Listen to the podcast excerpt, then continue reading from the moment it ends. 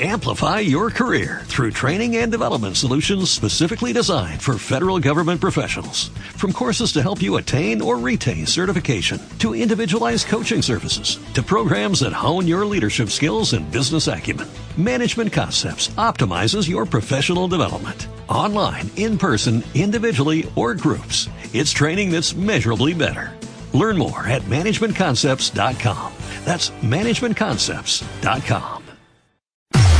Tienes exactamente 140 caracteres para mandar un tweet a arroba Marta de Baile. Arroba Marta de Baile.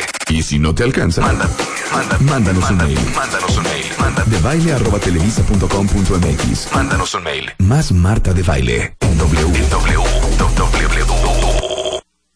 No, no es Wallowitz. Tampoco es Sheldon Cooper. No, no es Rush. Y tampoco es Leonard. Es Pepe Franco. Our whole universe was in a hot, dense state that nearly 14 billion years ago expansion started. Wait, the earth began to cool, the autotrophs began to Neanderthals developed tools, we built wall.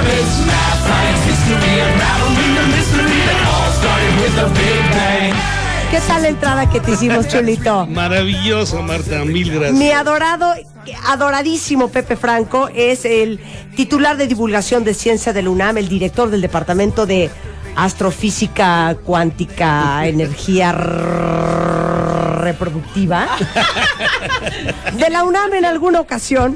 Pepe, me encanta que estés aquí. Y aparte, déjenme decirles que los vamos a invitar a una cosa increíble que se llama la Noche de las Estrellas, que es el 17 de noviembre. Pero no podemos que vengas sin que nos des un poco de luz con tu sapiencia, con tu experiencia. Es que el otro día, Pepe, pensé en ti, porque mi hija Camila se voltea y me dice, oye, mam, así yo, ya sabes, desmaquillándome en el baño, y me dice, oye, ma, en los planetas hace frío o calor. Y yo así, cri, cri, cri, cri. Se empecé a cantinflear de una manera de, bueno, lo que pasa es que la rotación del planeta con respecto a la distancia del Sol, porque los kilómetros y la velocidad de la luz que impacta la refracción de los rayos solares, o sea, cantinflé cañón. No le supe contestar. No conforme, me dijo, oye, va, otra pregunta. ¿Y en los planetas llueve?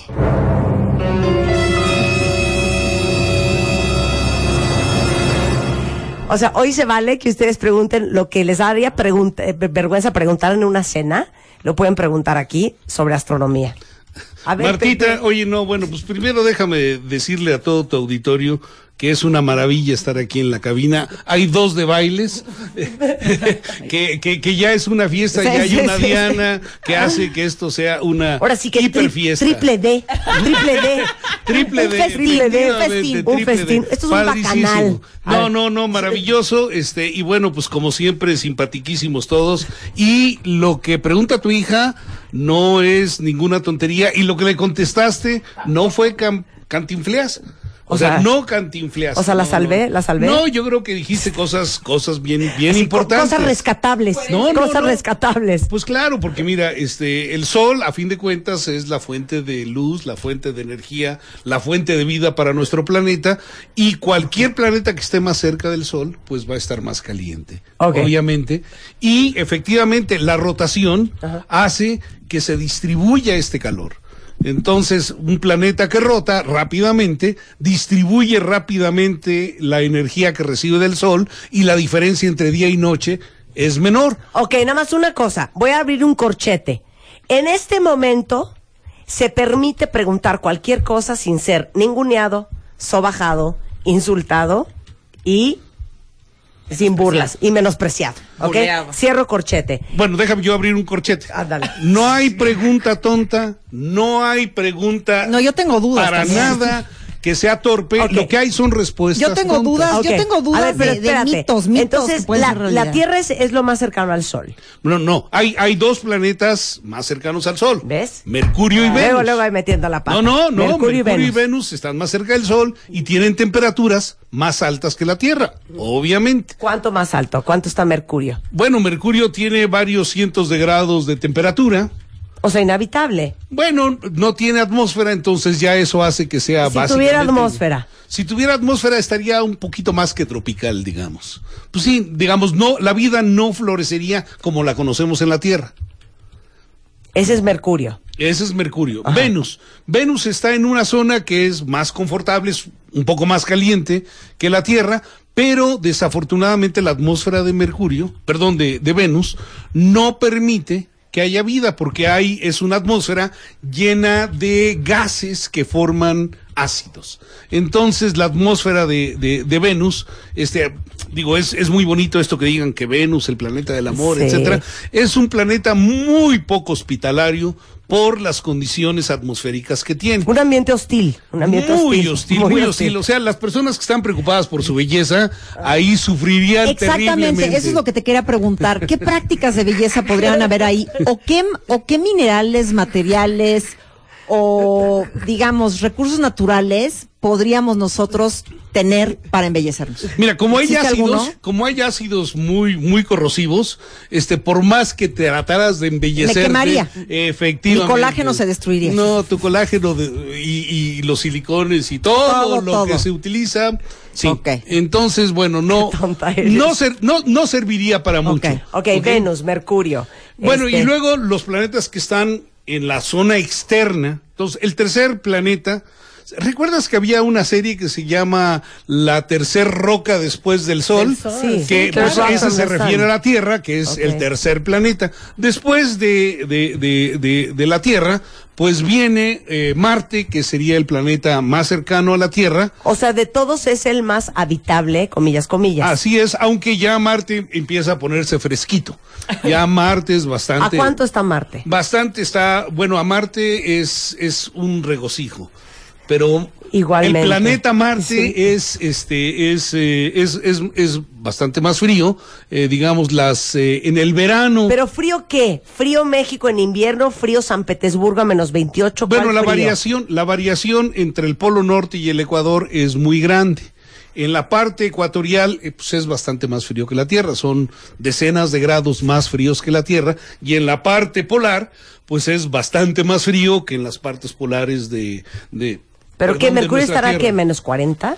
Bueno, la, la, la, aquí en, en este, digamos, en, el polo, en el polo norte puedes tener temperaturas hasta de menos, menos 50. Allá puedes llegar a tener temperaturas muchísimo más bajas, eh, tendiendo más a menos 100.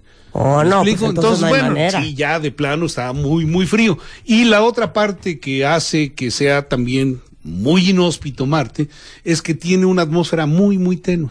La atmósfera de Marte no es una atmósfera que pueda sostener eh, lo que conocemos aquí en la Tierra como vida. Y de hecho, si, si recuerdas, mandaron a, han mandado a, a este planeta varias ondas para, para buscar la posibilidad de que haya vida. eh, y de hecho, hay un in- investigador mexicano, Ajá. el doctor Rafael Navarro, a quien yo creo que debías de invitar a tu programa, Ya, porque él te puede aclarar todas las dudas que tengas sobre la vida en, En en el sistema solar, en Marte y en el universo. Él estuvo trabajando cuatro meses en la NASA con el este, con el rover que acaban de mandar. Él es uno de los expertos mundiales ¿Y está acá? y está aquí en México, está en, Diana, en- opera. Diana, en el opera. Instituto de Ciencias Nucleares de la UNAM. Y claro. es un tipo sensacional, simpatiquísimo, muy amable. Oh, Te va a encantar. Una Es- cosa es- muy bonita. Vamos a es invitarlo. Muy padre. Bueno, Vamos a pero invitarlo. entonces, bueno, pues estos son los planetas más fácilmente habitados. Ya de los demás ni te platico. Ok, y para contestarle correctamente a la niña Pepe, ¿llueve o no llueve? Llueve, por supuesto que si hay atmósfera, por supuesto que llueve. Porque obviamente este, hay, hay procesos de calentamiento.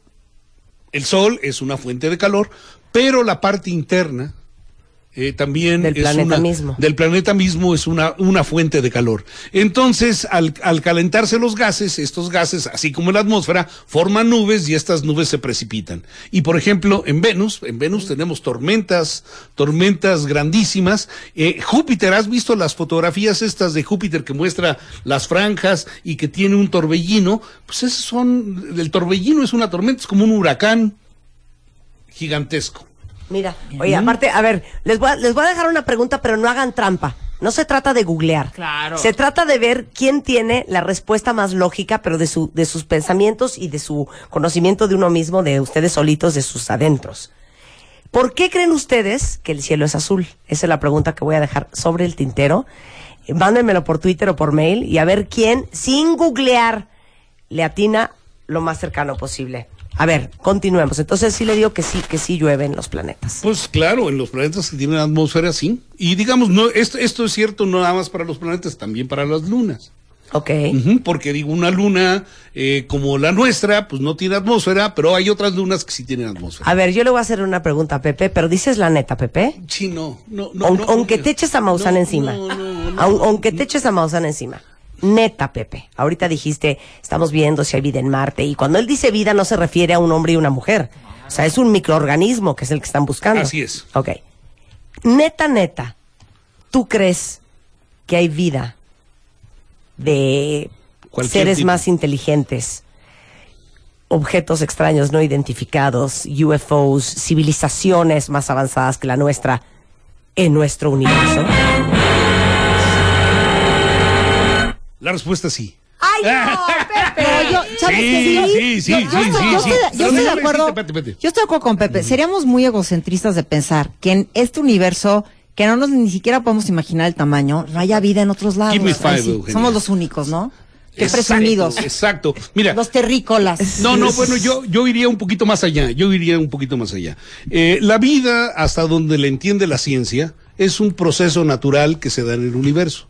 Y si se dio en este lugar, pues también se dio muy probablemente en muchos otros lugares del universo. Ok, porque hay que, hay que poner en lo siguiente en perspectiva.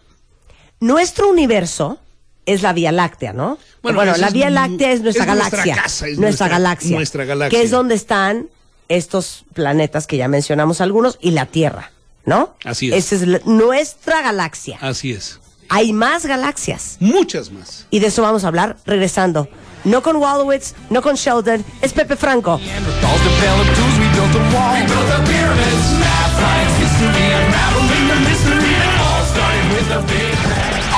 Paramos un momento y, y ya volvemos. Ya, ya volvemos. Marta de baile. Más Marta de baile en W. Ya regresamos. Regresamos.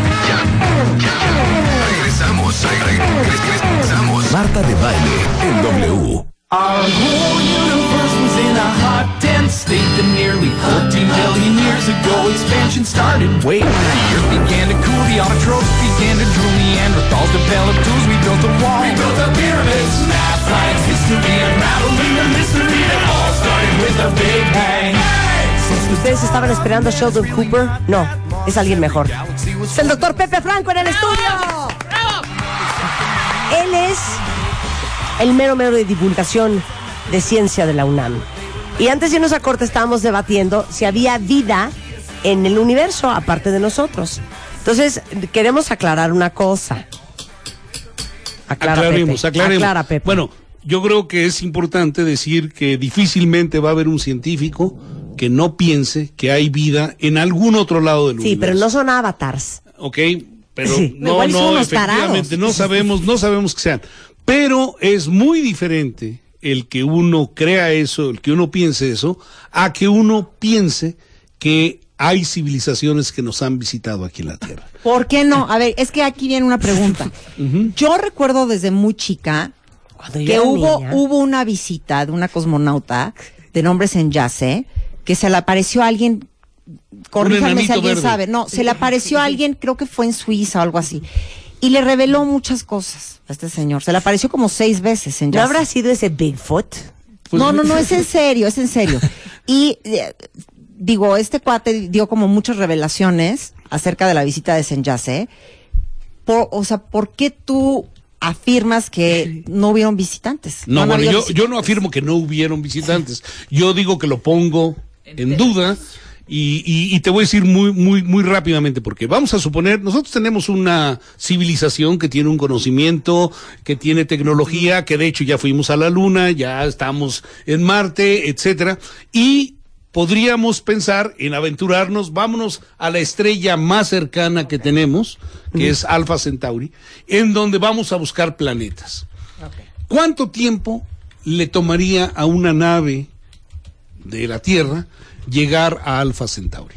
¿Tienes idea? No tengo la Mira, menor idea. por ejemplo, nada más para ubicarte. Yo sí lo tengo, son 122 horas más 32 minutos, siempre y cuando vayamos a la velocidad de la luz.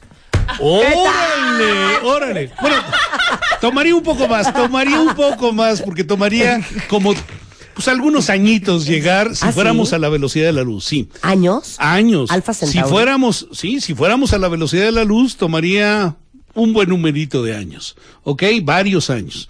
Si fuéramos a la velocidad de la luz, pero como no podemos ir a la velocidad de la luz, nos tomaría cientos, quizá miles de años. Ah, Entonces, no. Eugenia, las personas que vayan, que salgan de aquí en una aventura de ese tipo, obviamente no van a llegar vivas con Lo- pero los que salgan de aquí. Exactamente. ¿Tú cómo vienen de sabes que los que vienen de allá no tienen una tecnología?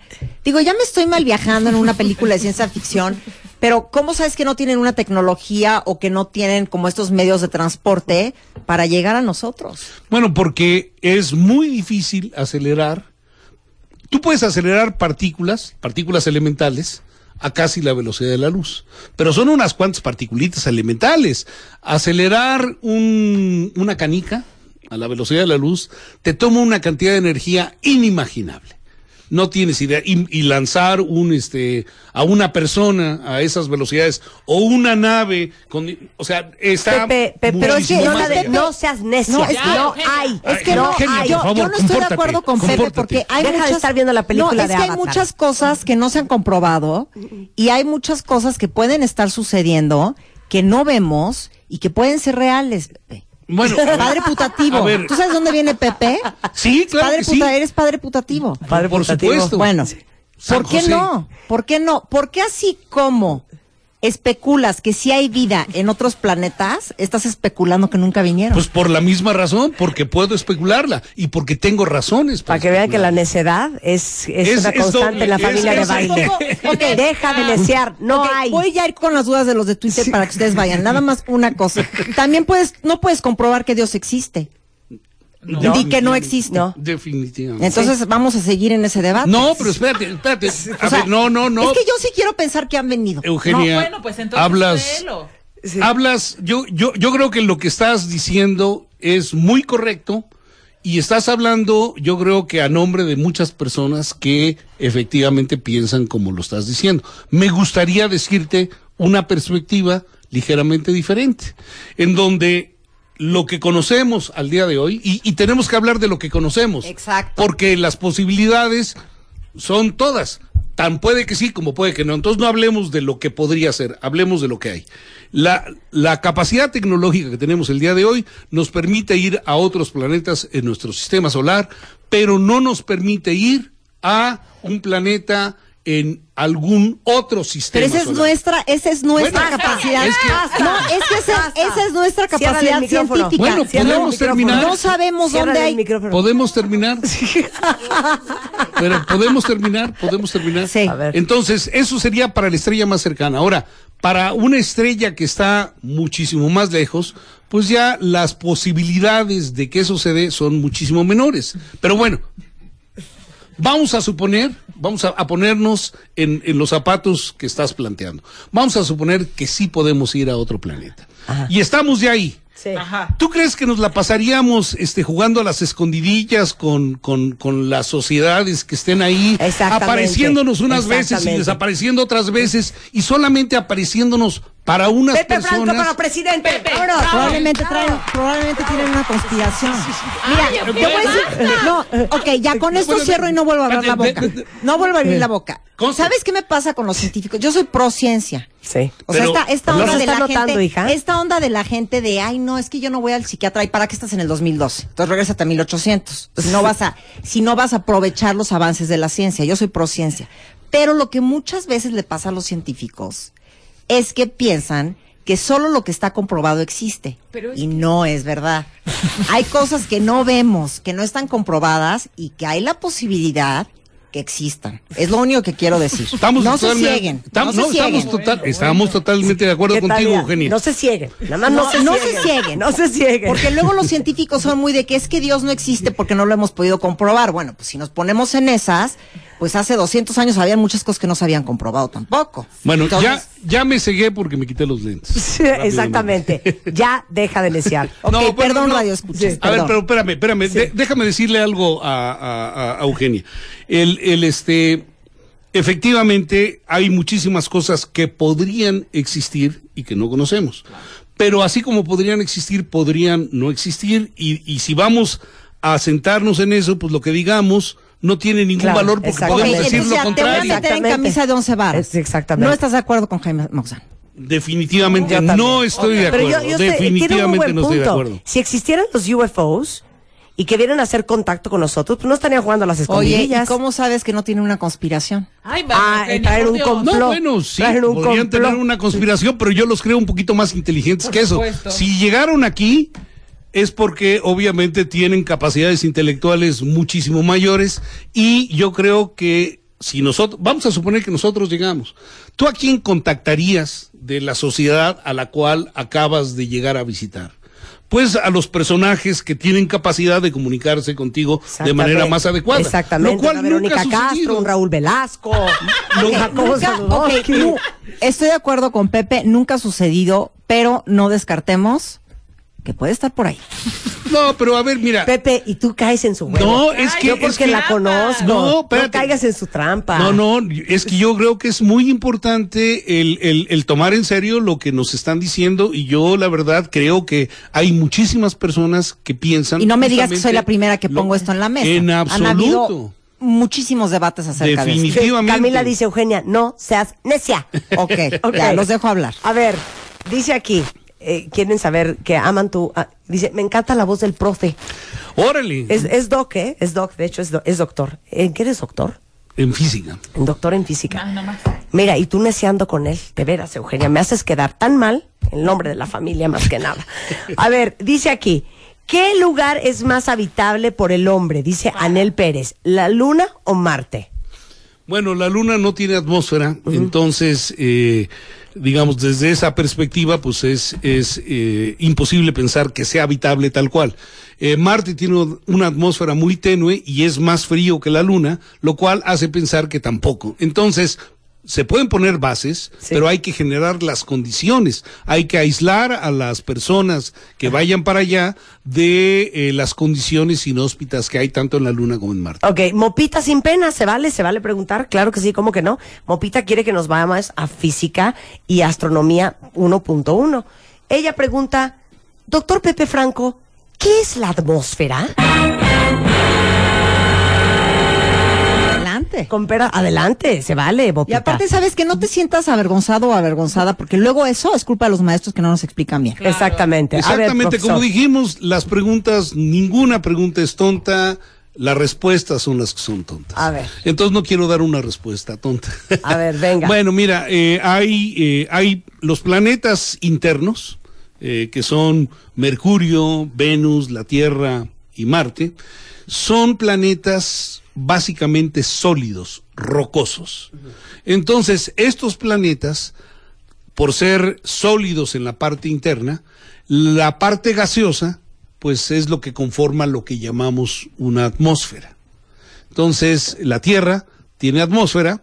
eh, todos los, Es una capita, es una bueno, zona, eh, es, una... es, es una capa, efectivamente, es como la piel del planeta en el caso de la Tierra, lo mismo en el caso de Marte, lo mismo en el caso de, de, de Venus, es, digo, los tres planetas tienen atmósfera, son de diferente, de diferente este, composición química y de diferentes características, pero todas, to- eh, estos tres tienen, Ok, tienen las atmósfera. características de la atmósfera de la Tierra, que es esta capa que recubre y rodea la Tierra entera. Así Son- es. Así es, bueno, la es, digamos, está compuesta por diferentes gases. El gas más abundante en la atmósfera es el nitrógeno. Eh, el oxígeno a nosotros nos sirve para, para, para eh, generar la combustión interna, eh, la oxidación en nuestros cuerpos, pero el oxígeno no es el componente principal de la atmósfera, es el nitrógeno. De hecho, cuando te dicen que, que te venden nitrógeno líquido, has visto que hay nitrógeno líquido, bueno, pues lo que hacen es licuar la atmósfera y lo que queda de la licuefacción de la atmósfera es básicamente nitrógeno Entonces líquido. nuestra atmósfera tiene nitrógeno, Nitrógeno, oxígeno, carbono, tiene todos los, prácticamente todos los gases que conocemos, excepto hidrógeno solo. La única forma en la cual está el hidrógeno es en compuestos, porque el hidrógeno es muy ligero y se ha evaporado de nuestra atmósfera. Y tampoco hay helio en nuestra atmósfera. Ni hidrógeno ni helio, que son los elementos más ligeros hay en nuestra atmósfera, pero el resto de los gases, argón, nitrógeno, xenón, todos Y ellos eso nos permite respirar. y nos da un ambiente muy confortable porque obviamente al tener una atmósfera, los rayos ultravioleta del sol, los digamos los rayos que podrían generar quemaduras en nuestra piel o que eh, o podrían dañarnos los ojos, son absorbidos por la atmósfera. La, atmósfera es una capa protectora y además de tener la atmósfera eh, con gases, tenemos campos magnéticos que rodean a la Tierra y que también protegen de partículas de altas energías que entran a nuestra Tierra. Un aplauso, Eh. al profe. Regresando, ¿por qué el cielo es azul de acuerdo a ustedes y cuál es la explicación real del doctor Pepe Franco? Y luego, ¿por qué las estrellas brillan al volver? W Radio. Dios los hace. ¿Por qué pensar que a los 40 Sí, el amor no es sacrificio. Algo hipotético. Pero es poder. transmitir vida trabaja en equipo? Va a ser una niña guapa. Un sismo. Y Marta de baile los junta. Bien importante decir Es el campañas. Pues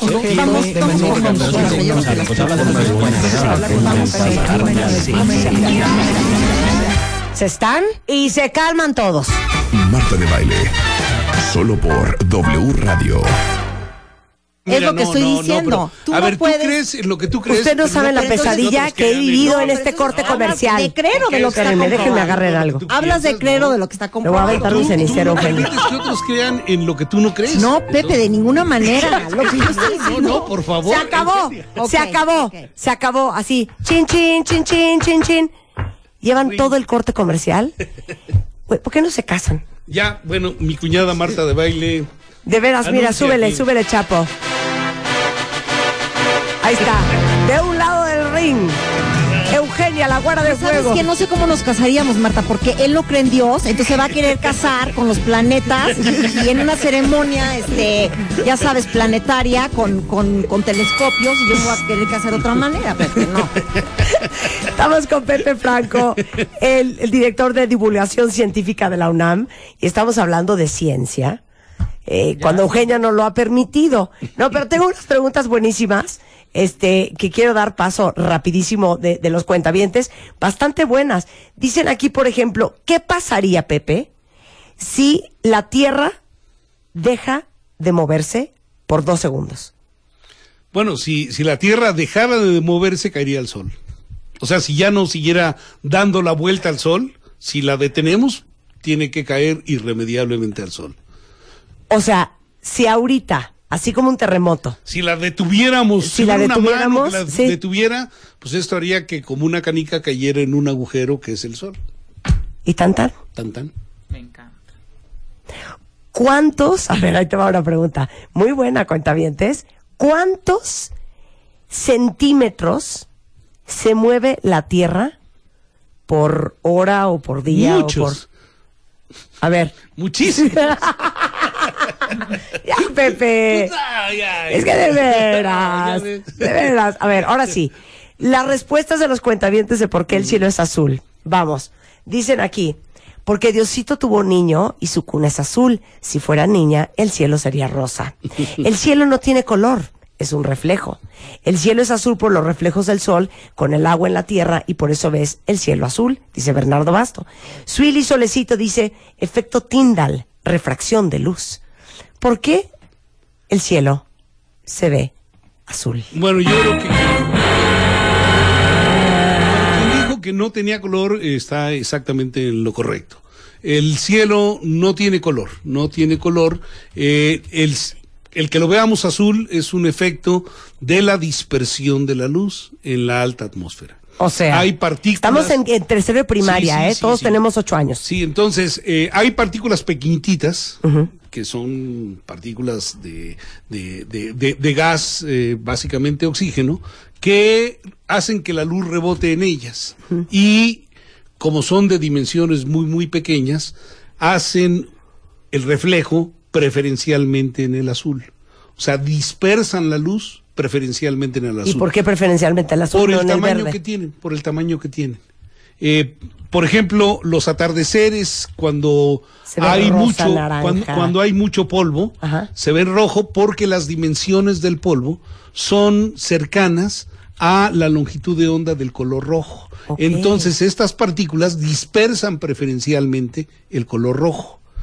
Y las que están en la alta atmósfera son más pequeñitas y son del tamaño de la longitud de onda del color azul y dispersan preferencialmente el color azul. Entonces no tiene nada que ver con los mares. No tiene que ver nada mar. con los mares y no tiene que ver, este, pues nada con que si era niña o niño. Oh, era niño, niño. Pero me encantó, ¿eh? Que eso de que era niña o Ok, niño. este, ¿por qué las estrellas brillan? porque generan energía en su interior. Las estrellas eh, se forman del gas que hay en el eh, entre las estrellas. Entre las estrellas hay un medio que se llama medio interestelar porque está entre las estrellas y está formado por un gas tenue, muy muy tenue. Al igual que en la atmósfera, este gas forma nubes y de esas nubes se forman las estrellas. Cuando las estrellas se condensan, el interior de las estrellas eh, se pone muy muy caliente y como las estrellas tienen una masa muy grandota, la presión en el centro es muy alta y la temperatura la elevan lo suficiente como para que se generen reacciones termonucleares. No, ¿sabes qué? Pésimo. ¿Cómo le hubieras explicado eso a un niño de tercero de primaria? Pues así, es que ahora los niños de tercero de primaria ya saben muchísimo más que tú y yo, mi querida Marta. Este, bueno, lo que te quiero decir es que el, las partículas están tan cercanas en el centro de las estrellas que los núcleos de los átomos se juntan unos con otros y pues generan reacciones nucleares que son las que generan la energía y esta energía sale y la vemos como luz. ¿Las estrellas están frías o calientes? Pregunta Jesús Rogelio. Bueno, para los estándares de, de- de la Tierra, las estrellas están muy calientes. La temperatura superficial de una estrella, por ejemplo, de nuestro Sol, es como de unos entre 6.000 y 7.000 grados centígrados. Y el centro de nuestro Sol está como a 10 millones de grados. Entonces, pues son calientitas, ¿no? ¿Muy?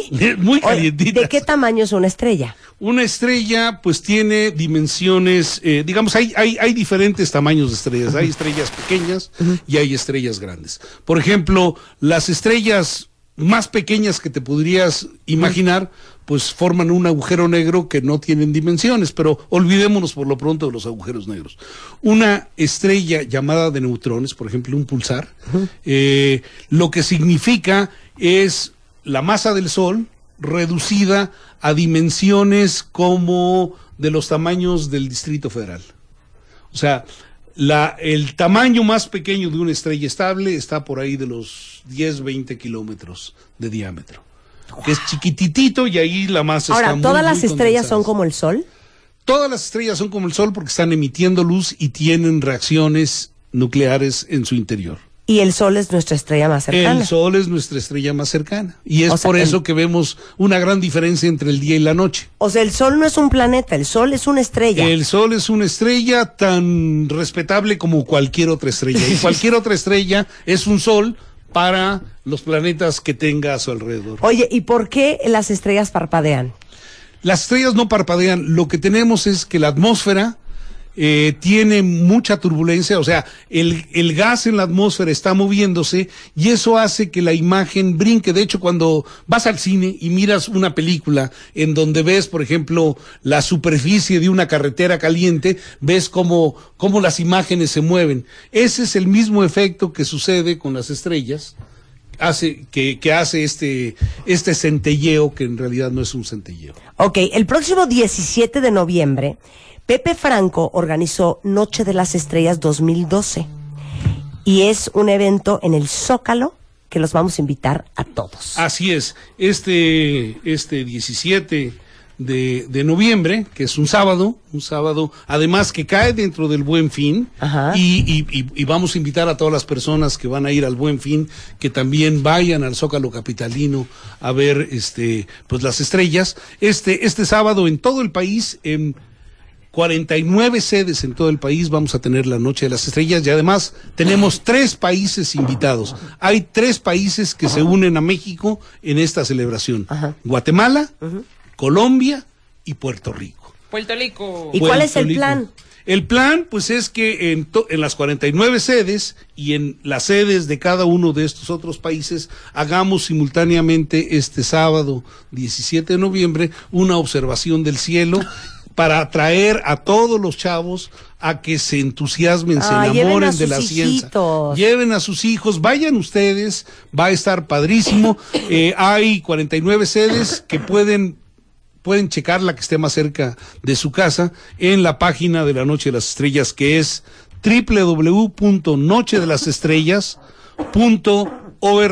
www.nochedelasestrellas.org.mx. Este, y ahí pueden verificar cuál es la, la, la sede más cercana. Y para, no, no- nuevamente, para todos los que están escuchando, quiero decirles que es una delicia estar con Eugenia, con Marta y con Y Diana. nosotros yo tengo, yo nada más tengo, no, no, no, ya, Eugenia, no, No, esta es una última pregunta que, que igual, eh, ¿existen planes de la NASA o de todos estos lugares para en algún momento encontrar a estos seres de otros lugares? Bueno, no, sí No, hay es que puede ser No, que hayan no, planes, no. digo, Yo creo- ¿por no, qué no? no, Es una pregunta enferma. importante. Sí hay un proyecto, Claro. es el proyecto que se llama SETI, en donde lo que se está buscando es tener una comunicación con posibles civi- civilizaciones en algún lado del universo. Y como se está haciendo es, se lanzan eh, ondas eh, de radio al espacio y se está mirando en ondas de radio el espacio A ver para ver contesta, si ¿no? hay alguna, algún, digamos, alguna señal que venga de algún lado que se pueda entender como una señal. Entonces sí existe vida. este proyecto. Claro. Y claro, sí existe. serio. respuestas, Eugenia. Se toma en serio. Bueno, ya, 17 de noviembre en el Zócalo de la Ciudad de México. Llévense su cobijita, llévense su chamarrita. Vayan bien abrigados Sí. porque efectivamente está fresquito y esperamos que el clima sea benigno, esperamos que esté totalmente despejado y pues yo creo que el calor humano de estar ahí todos juntos va a hacer que sea una experiencia muy muy sabrosa. Claro. Increíble. Noche de las estrellas.org.mx.